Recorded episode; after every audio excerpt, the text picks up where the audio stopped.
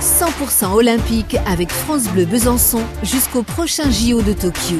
Pour découvrir l'envers du décor, les coulisses de la réussite d'une carrière dans le sport de haut niveau. 100% olympique, épisode 30, avec Alice Lévesque, conseillère diplômée en nutrition du sport à Besançon depuis sa retraite de handballeuse professionnelle en 2020. L'ex-capitaine des Byzantines de l'ESBF, qui a également disputé deux championnats du monde avec les Bleus ES du hand, a découvert lors de ses dernières années de carrière de joueuse les bienfaits de la nutrition équilibrée, réfléchie, raisonnée, une approche aussi importante finalement que la préparation physique, mentale, technique pour la performance au plus haut niveau et ça vaut pour tous les sports de la championne olympique de handball aux espoirs du VTT français que conseille notamment aujourd'hui Alice Lévesque. Le souvenir des JO. Alice, si je vous dis euh, Jeux Olympiques, vous pensez à quoi? À quelle performance? À quel moment euh? Bah, C'était les, les, les, derniers Jeux euh, à Rio en 2016. cette première médaille d'argent décrochée par l'équipe de France de handball féminin. Voilà, même si la, la, finale, elles n'ont pas réussi à décrocher l'or, malgré tout, ça reste une merveilleuse médaille ramenée ramené à la France et puis euh, une première médaille euh, dans l'histoire des Jeux euh, des Jeux olympiques féminins de handball. Alice Lévesque, vous avez joué en équipe de France, vous avez fait des championnats du monde. Pas de JO, c'est le grand regret de votre carrière finalement? Oui, forcément. Euh, J'avais participé au tournoi justement de qualification olympique qui avait eu lieu au mois de mars en 2016, juste avant les, Jeux de Rio. Et euh, j'ai été un petit peu pressenti pour participer justement à la prépa des Jeux euh, quand euh, c'était encore Alain Porte euh, qui était euh, à la tête de l'équipe. Et voilà, il y a eu un petit peu changement d'entraîneur avec changement de groupe, des, des, un peu des nouvelles têtes, des nouvelles, des nouvelles joueuses. Et Donc, malheureusement, retour d'Olivier Crumbles, ouais. Voilà, j'ai oui, j'ai pas pu faire partie de, du bateau à ce moment-là et effectivement de, de, de sentir euh, l'herbe se couper sous nos pieds euh, juste avant avant l'échéance c'était un petit peu un petit peu difficile. Maintenant faut pas avoir de regrets. Je pense que j'ai pu euh, participer à, de belles échéances malgré tout. De championnat du monde à championnat d'Europe c'est quand même exceptionnel. C'est vrai que les jeux ça a une saveur particulière. Mais bon je me ferai un plaisir de de les regarder à la télé cet été. Alors les mille clignotants donc de handballeuse professionnelle dans votre carrière euh, vous êtes désormais donc euh, nutritionniste. Euh, D'ailleurs, vous étiez déjà pas mal porté là-dessus en tant que joueuse sur la dernière partie de, votre carrière. Oui, ça fait depuis, je dirais même 2015, donc bientôt six ans que je m'intéresse à la nutrition. Ça a été un, un vrai parcours déjà personnel qui m'a attiré vers ça pour essayer de comprendre bah, les facteurs de la performance. Il y avait effectivement le physique, il y avait le mental, et il y avait comment je m'alimente au quotidien pour mieux performer, pour mieux récupérer. Et euh, je me suis construit un petit peu euh, au début mais mon petit bagage à moi en nutrition euh, en allant chercher sur le net dans les livres. Et puis petit à petit j'ai commencé à me à me former euh, un peu à distance. Et puis euh, j'ai j'ai obtenu un diplôme en nutrition euh, du sport, un diplôme complémentaire qui est euh, accessible qu'aux professionnels de santé, puisque je suis aussi kinésithérapeute, donc j'ai pu euh, accéder à, ce diplôme-là de cette manière-là. Et j'ai suivi une formation en micronutrition, nutrition de la de la santé auprès d'Anthony Bertou, qui est une des pointures aujourd'hui du domaine de la nutrition. Donc voilà, je pratique aujourd'hui un petit peu aussi mes conseils dans dans ce domaine-là. En fait, j'utilise très peu ce terme de nutritionniste. Je me décris plutôt comme conseillère en alimentation holistique. Holistique simplement pour dire la prise en charge très très globale de la personne. Donc euh, voilà, dans, toute son, dans toute son entité. Je, je préfère euh, repréciser pour, euh, pour question d'éthique. Alors ces conseils, on va en parler évidemment. Mais vous, qu'est-ce que vous avez découvert, Alice Lévesque, euh, sur les 3, 4, 5 dernières années euh, de votre carrière de, de handballeuse professionnelle, euh, au niveau de la nutrition, que vous euh, faisiez pas du tout et, et qui a permis euh, ensuite euh, ces, ces, diverses modifications pour bah, performer encore mieux. Alors j'ai compris l'importance un petit peu de chaque nutriment, micronutriment dans, dans une alimentation quotidienne. Alors je m'explique par exemple le matin, aujourd'hui on est tous tournés vers un petit déjeuner très français, pain, beurre, confiture, un café, un voilà, café ou le bol de céréales. Et en fait aujourd'hui on, on voit très bien que ça que ce type de petit déjeuner ne peut pas aller avec un sportif ou une sportive. Quel que soit le sport. Quel que soit le sport, ou même avec un, un je veux dire, un individu qui ne fait pas forcément de sport haut niveau. 100% olympique avec France Bleu Besançon jusqu'au prochain JO de Tokyo. Euh, se tourner vers des produits euh, plus riches en protéines parce qu'on sait qu'aujourd'hui ça stimule certains de nos neurotransmetteurs comme la dopamine par exemple. Hein. on sait que c'est l'hormone de la motivation, euh, du bonheur. Donc, pour venir stimuler ces neurotransmetteurs-là et ces hormones-là, on a besoin d'un apport protéique, donc qui doit s'effectuer dès le matin. Donc, par exemple, se tourner pourquoi pas vers un petit déj avec des œufs, plutôt du salé, pourquoi pas même du fromage. Euh, voilà, j'ai compris aussi l'importance bah, après du, du, repas du midi, parce que c'était un repas que je prenais après l'entraînement. Donc pareil, je devais continuer à y apporter un peu de protéines euh, pour favoriser ma récupération du matin, mais aussi des glucides, parce qu'on sait que c'est important à l'effort, mais pas n'importe quel type, parce qu'il y a, y a glucides et glucides. Il y a par exemple les pâtes, les pâtes blanches qu'on va faire un peu trop cuire, qui vont monter la glycémie, et c'est pas du tout ce qui est intéressant. Et d'autres produits, plutôt par exemple des produits céréaliers comme du quinoa, des patates douces, qui ont un index glycémique un peu inférieur et qui permettent d'avoir de l'énergie à l'effort qui va durer un peu plus longtemps. Pareil sur tout ce qui était collation. Euh, bah avant, euh, je pouvais très bien prendre euh, un, un, yaourt au lait de vache, par exemple, un fromage blanc, et je le c'est quelque chose que je digérais pas du tout.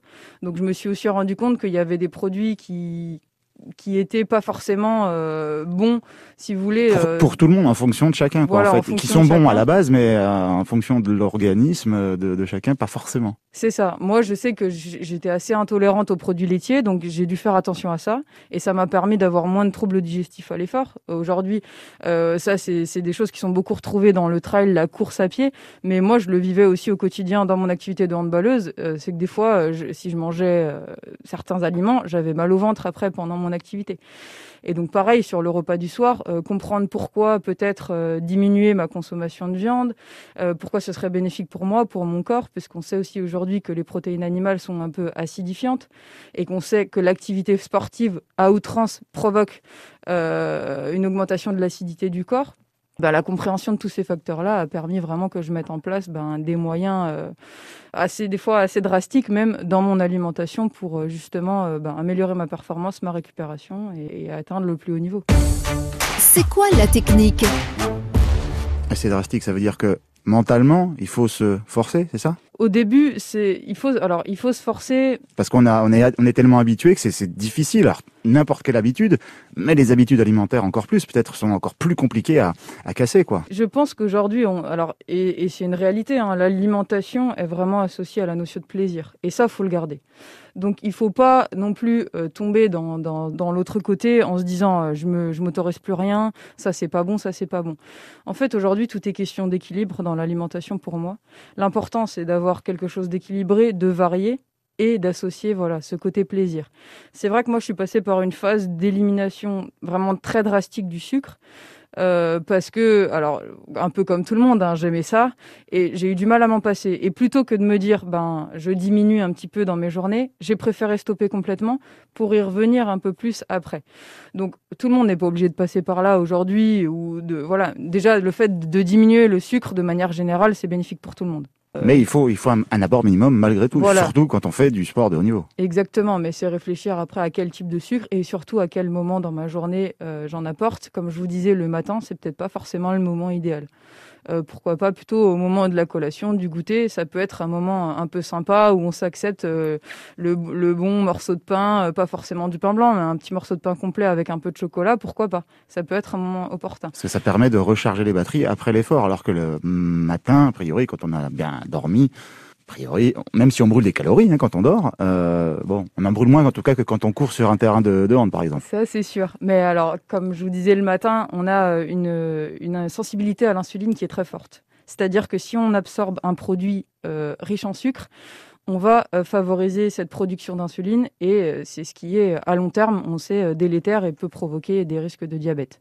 Donc je suis pas en train de vous dire que parce que vous allez manger une fois dans la semaine un bol de céréales, vous favorisez le risque de diabète, mais effectivement, d'avoir ce type de comportement au quotidien sur le long terme peut vraiment le favoriser. Mais voilà, le moment un petit peu opportun, c'est comme je dis, c'est au moment du goûter parce qu'on commence un petit peu à préparer déjà son endormissement dès 16h, 17h. Donc on favorise la sécrétion de sérotonine aussi une hormone du plaisir et du bonheur, mais qui favorise la sécrétion derrière de mélatonine pour favoriser l'endormissement. Donc apporter un petit goûter sucré, on aura le côté plaisir, mais on aura aussi ce côté préparation à l'endormissement. Donc ça ne veut pas dire je vais m'endormir à 19h, mais ce soir, en tout cas, quand j'irai me coucher peut-être à 22h, 23h, euh, euh, j'aurais favorisé mon endormissement grâce à cette petite. Fameux joindre l'utile à l'agréable. Exactement. c'est exactement ça. Non, mais là, on, est... en plein dedans. Là. Bah, moi, je sais qu'aujourd'hui, je peux plus m'en passer. Et quand je, quand je le propose euh, à certaines personnes euh, que je conseille euh, au quotidien, eh bah, ils sont contents. Et ils me disaient que c'était pas dans leurs habitudes, par exemple, de, de s'accepter, d'accepter à un moment donné d'avoir des petits apports à ce moment-là. Ils se disent, bah non, je vais pas remanger au goûter, c'est pour les enfants. Et ben, en fait, non la, parole des enfants est souvent, souvent la, réalité. Donc euh, aujourd'hui, euh, c'est important de, mettre ces choses-là en place. Vous parliez notamment des, pâtes. La cuisson des, pâtes, euh, c'est pas juste euh, des, démarches commerciales des, des fabricants de, de pâtes al dente, bien cuites, etc.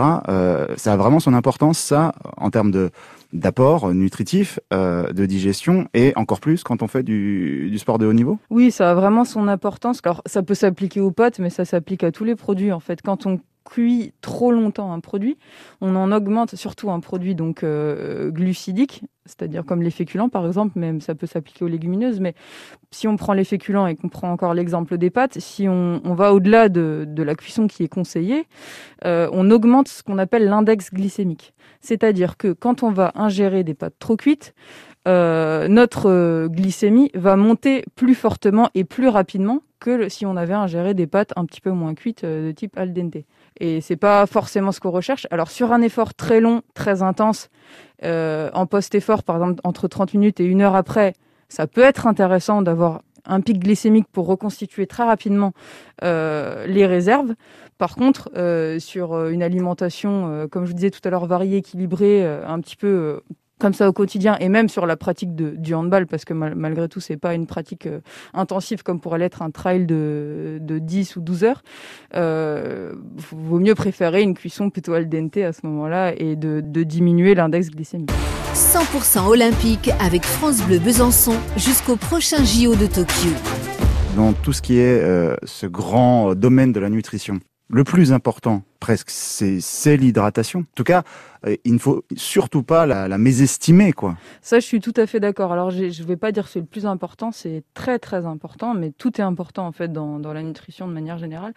Euh, L'hydratation de manière euh, quotidienne, on va dire, on estime tous à peu près à 2 litres par jour. Ça, c'est hors activité sportive, mais encore plus quand on fait de l'activité sportive pour, selon le type d'activité, venir compenser les pertes, notamment en sodium. Euh, en certains minéraux, parce qu'on on sait qu'il y a des, eaux minéralisées avec plus ou moins, par exemple, de magnésium, plus ou moins de calcium, etc. Donc l'idée, c'est vraiment euh, d'avoir une, une, hydratation à l'effort. Euh, et une hydratation après post-effort selon l'effort fourni. Pourquoi pas avec une eau un petit peu légèrement gazeuse et un petit peu riche en sodium pour compenser les, les pertes sodiques à l'effort. Et tous les, les types d'eau, donc on peut boire de l'eau plate, classique mais le mieux, quand on est sportif de haut niveau, à l'Islevex, voilà, ça reste les œufs gazeuses, euh, plus ou moins gazeuses, naturelles, etc. Non, pas nécessairement. En fait, euh, déjà, euh, à l'activité, moi, je préconiserais quand même d'avoir une eau plate. Euh, parce que bon, d'avoir une eau gazeuse pendant qu'on pratique une activité sportive, c'est toujours compliqué. Là, je vous disais vraiment euh, utiliser l'eau gazeuse en sortie d'effort, mais surtout d'efforts importants, type match, euh, un match qui a été intense, venir un petit peu compenser les, les, pertes à l'effort par une eau gazeuse légèrement salée. On peut un petit peu agir sur la récupération. Par contre, sur tout le reste du temps, il n'y a pas de nécessité à boire une eau gazeuse si la personne préfère de l'eau plate. Ça, c'est vraiment question de goût et question de préférence. L'idée, c'est vraiment euh, de varier ces eaux, puisqu'on sait que des eaux sont, comme je vous disais tout à l'heure, plus ou moins minéralisées. Donc certaines eaux euh, sont plus riches euh, en magnésium, d'autres plus riches en calcium, d'autres plus riches en phosphore, etc. Donc l'idée, c'est vraiment de varier pour justement avoir des apports en, minéraux un petit peu différents au quotidien. Puis voilà, l'eau du robinet, aujourd'hui en France, on a la chance d'avoir une eau qui est malgré tout bonne à la consommation, donc pourquoi s'en priver? Ça peut être euh, vraiment euh, un équilibre entre, entre tous ces choix-là. Les petits secrets de la réussite. Et ces différents apports de, sodium, dans le même ordre d'idée, euh, quand on entend aujourd'hui dire pour, allez, le grand public, attention à pas manger trop salé. C'est comme tout, quoi. C'est comme le sucre dont on parlait il en faut un minimum et encore un peu plus euh, quand on est euh, sportif de, haut niveau, quel que soit le, sport. Oui, oui, il en faut quand même. Euh, tout est question d'équilibre, ce que je vous disais. Aujourd'hui, malheureusement, les industriels rajoutent du sel à tout va. Par facilité, dans, j'ai envie de dire, dans les années un peu 70-80, où c'était la mode un peu au plat préparé, micro-ondes, ils ont commencé à rajouter du sel parce que malgré tout, c'est un conservateur qui est très intéressant. Donc, même dans une conserve de petits pois, on rajoutait du sel. Euh, donc dans une conserve de haricots verts qui sont censés être des légumes, on rajoutait du sel. Donc on se disait qu'on mangeait bien, mais en fait euh, on se prenait des, doses de sel élevées sans forcément le savoir. Aujourd'hui, il faut auquel on rajoutait du sel parce que euh, en pas plus assez voilà salé, parce qu'au goût c'était peut-être pas assez salé. Donc euh, voilà, il faut réduire sa quantité de sel euh, déjà dans tous les produits transformés, j'ai envie de dire, même ou même dans les charcuteries par exemple, euh, dans des produits transformés tout préparés comme euh, des, des, produits euh, type pâte à tarte déjà pré-préparés, des plats tout faits. On sait qu'il y a énormément de, de, sel dedans, même des soupes. Des fois, les soupes en briques, elles sont hyper riches en sel. Donc c'est tous ces produits là vraiment qui sont un petit peu, j'ai envie de dire, dangereux sur le taux de sel. Et euh, par contre, à la maison, si c'est vous qui cuisinez vos produits bruts, euh, vos, légumes par exemple, il eh ben, n'y a, y a, pas de problème à se dire je rajoute une petite pincée de sel. Tout comme je vous disais, la boisson en récup, euh, boire euh, un litre d'eau euh, légèrement sodée, c'est pas ça qui va augmenter euh, le, le, taux de sel à long terme. Effectivement, si on, on en boit 3 litres par jour tous les jours, voilà, comme je vous disais tout à l'heure, c'est tout est question d'équilibre, c'est pareil qu'avec le sucre.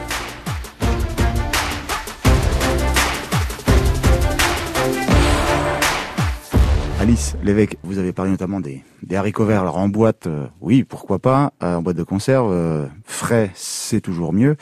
On peut être sportif de haut niveau aujourd'hui et être végétarien? On va pas avoir de, de perte de, protéines animales, notamment en mangeant moins de viande? Alors aujourd'hui, je veux faire la différence déjà entre deux types de populations. On a les végétariens qui vont continuer à manger des œufs, par exemple, et on a les véganes qui ont vraiment enlevé tous les produits animaux. Donc quand on est végétarien, euh, il est tout à fait possible, euh, grâce justement aux protéines végétales contenues euh, dans certains produits céréaliers, comme le quinoa par exemple, dans des légumineuses, euh, mais en plus avec les œufs, euh, pourquoi pas le matin, hein, comme je, disais tout à l'heure, euh, d'avoir un apport protéique qui soit en accord avec la pratique d'une activité sportive. C'est tout à fait possible. Malgré tout, ça nécessite d'avoir quand même quelques connaissances de l'alimentation. Effectivement, il ne faut pas faire n'importe quoi parce qu'on ne connaît peut-être pas l'apport protéique de certaines protéines végétales. Le petit bémol qu'on qu connaît aujourd'hui dans les protéines végétales, c'est qu'il y a des facteurs, ce qu'on appelle des facteurs antinutritionnels. C'est un petit peu les facteurs de défense des végétaux qu'il va falloir un petit peu contrer. Donc comment on le contre ça C'est on rince euh, ces végétaux. S'il faut, on les fait tremper. Donc par exemple, on fait tremper euh, des légumineuses comme les pois chiches et on les cuit longtemps pour justement diminuer euh, ces facteurs antinutritionnels qui limiteraient l'absorption. Et on sait aujourd'hui que un apport de produits céréaliers complets, par exemple, pourquoi pas maintenant, je vais citer, le quinoa, mais je vais citer le riz, associé à un apport de légumineuses, par exemple des lentilles, on sait qu'on reconstitue notre protéine euh, et notre enchaînement d'acides aminés complet. Donc, on a euh, un apport protéique très intéressant quasiment aussi intéressant que ne pourrait l'être de la viande. Et en plus, on sait aujourd'hui que cela s'applique sur 24 heures. Je m'explique si j'ai mangé du riz le midi et que je mange des lentilles le soir, ça marche. J'ai mon apport protéique complet et intéressant. Donc c'est pas une obligation de le manger dans le même repas. On peut le dissocier sur deux repas différents euh, si c'est sur la même journée. 100% olympique avec France Bleu Besançon jusqu'au prochain JO de Tokyo. Euh, les véganes, par contre, eux, euh, qui n'ont plus du tout de produits animaux, euh, le problème se pose euh, notamment sur tout ce qui est vitamine B12, zinc, qui sont principalement apportés par les produits animaux. Donc là, euh, il n'y a pas forcément risque de carence sur les protéines en elles-mêmes, mais il y a risque de carence sur certaines vitamines et certains minéraux qui sont aujourd'hui essentiels à notre système immunitaire, par exemple, parce qu'on sait qu'aujourd'hui euh, l'importance du zinc pour euh, lutter contre les infections, lutter contre le froid, voilà, favoriser vraiment ce, ce, système immunitaire. Donc les véganes, pour moi, c'est encore autre chose. Et alors c'est possible d'associer cette pratique sportive, mais je pense que c'est une population qui doit malgré tout peut-être se faire accompagner ou avoir des connaissances très importantes. D'où l'utilité d'avoir des nutritionnistes spécialisés, notamment dans, le sport comme vous, Alice Lévesque, quand on choisit cette voilà pour tester ou par conviction ou que sais-je encore. Il y a aussi pas mal de sportifs qu'on a pu euh, rencontrer dans le cadre de ce podcast 100% olympique, euh, qui nous parlait beaucoup de nutrition. Je pense à Alexis Vuillermo, le cycliste jurassien, qui est très très poussé là-dessus aussi, qui nous parlait des huiles notamment. L'huile d'olive, c'est très bon. Mais quand on fait du sport, c'est peut-être pas la meilleure. Il y en a des meilleurs en tout cas. Alors, euh, je reviens de nouveau sur ma question d'équilibre. J'aime pas parler d'un produit meilleur qu'un autre en fait.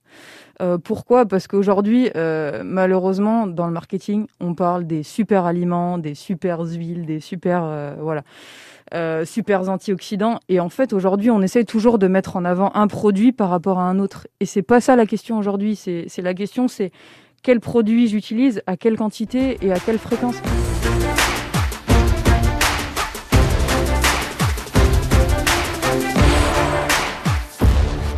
Donc oui, il y a l'huile d'olive qui est hyper intéressante, notamment sur le régime méditerranéen, qui est riche en oméga 9, qui est stable en plus à la cuisson, donc très intéressante.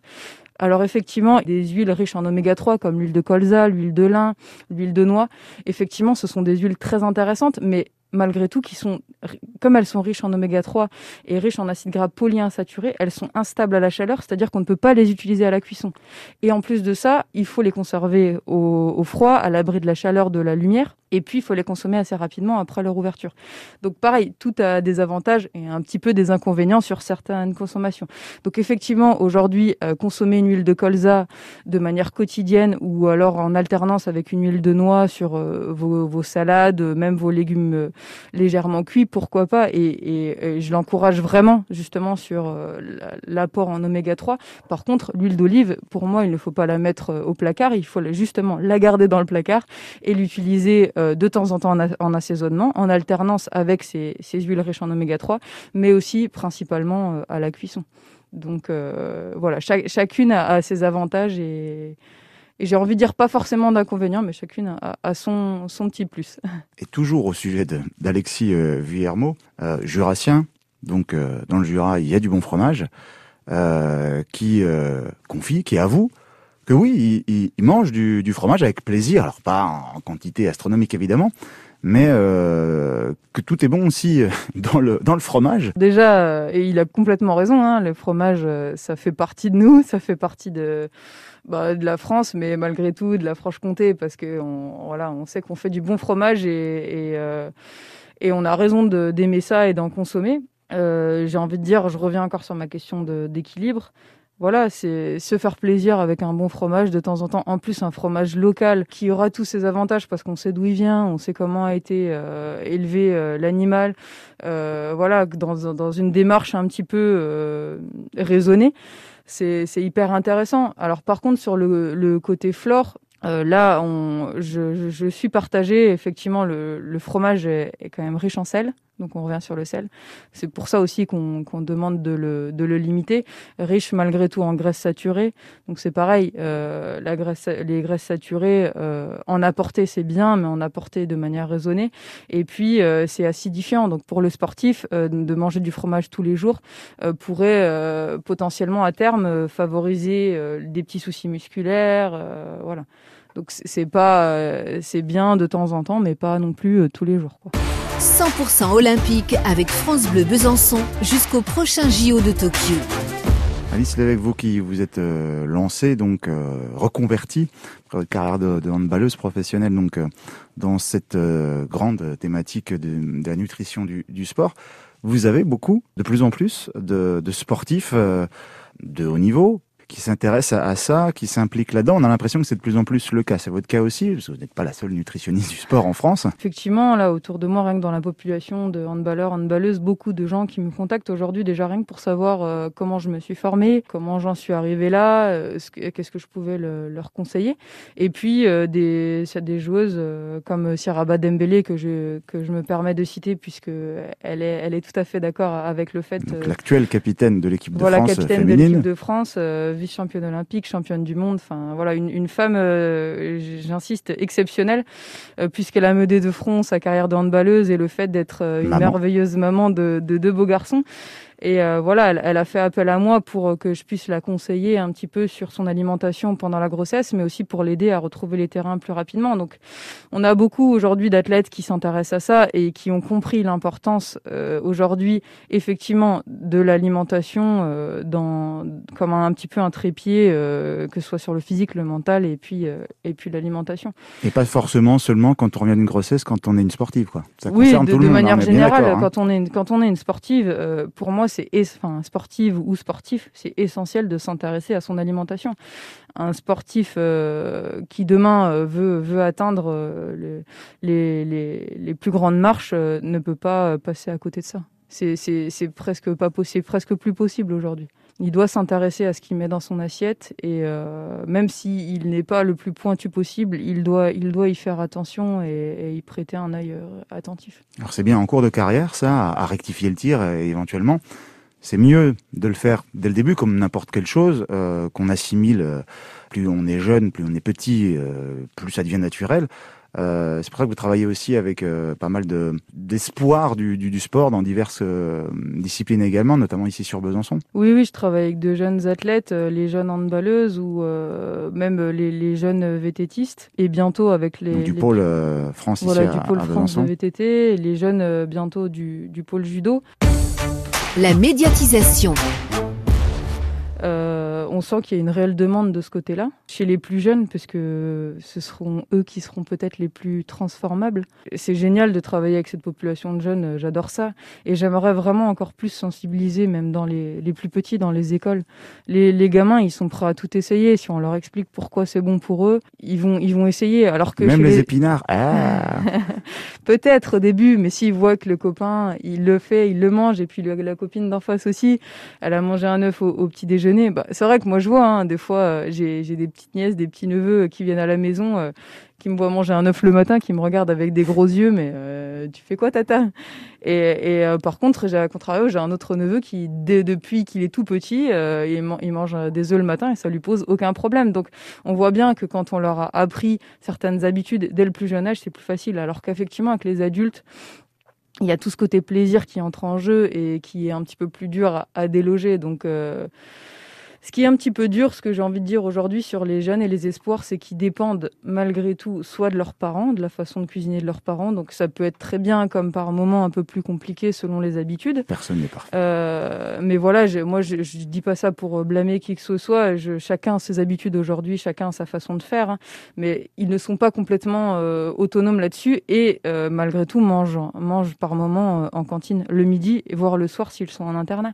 Donc on est aussi un petit peu limité par moments euh, sur euh, les structures qui, les accueillent, qui n'ont pas toujours forcément peut-être cette démarche, et puis parce que malgré tout, ça a un coût, ça a un budget de mettre ces choses-là en place. Donc euh, c'est pas pas toujours simple, même si c'est juste hyper intéressant. Intéressant et très potentiellement efficace en termes de haute performance au plus haut niveau jusqu'au JO dans n'importe quelle discipline. C'est quand même ça le, but du jeu, hein, de la nutrition, du suivi nutritionnel c'est pas pour embêter les gens, quoi. C'est pour leur santé déjà et aussi pour la performance dans le sport de haut niveau. Oui, c'est vrai que quand je parle de nutrition, et moi, avant de parler de nutrition du sportif, comme vous l'avez dit, je parle de nutrition santé parce que aujourd'hui c'est un petit peu notre, notre pilier et c'est ce qui est le, plus important devant notre, notre, notre, activité sportive. Hein. Mais euh, effectivement, quand on va euh, dans la nutrition du sport, on sait qu'on a des attentes euh, un petit peu et des expertises très pointues. Donc euh, c'est effectivement pour emmener les athlètes euh, au plus haut niveau, mais, euh, malgré tout ça fonctionne avec toute la préparation mentale et avec toute la préparation physique. Donc c'est un plus dans la balance, mais ça fera pas tout. Mais c'est un réel, un réel plus et si on doit comparer deux sportifs qui ont les mêmes qualités physiques, un qui mange mal et un qui fait attention à, sa nutrition, on sait qu'il ira le plus loin. 100% olympique, les coulisses de la performance des sportifs franc-comtois au JO, un podcast proposé par Julien Laurent et la rédaction de France Bleu Besançon. Mixé et réalisé par Dorian Baricot. 100% olympique, un nouvel entretien chaque semaine, à écouter sur francebleu.fr Besançon et à télécharger sur l'appli mobile Radio France.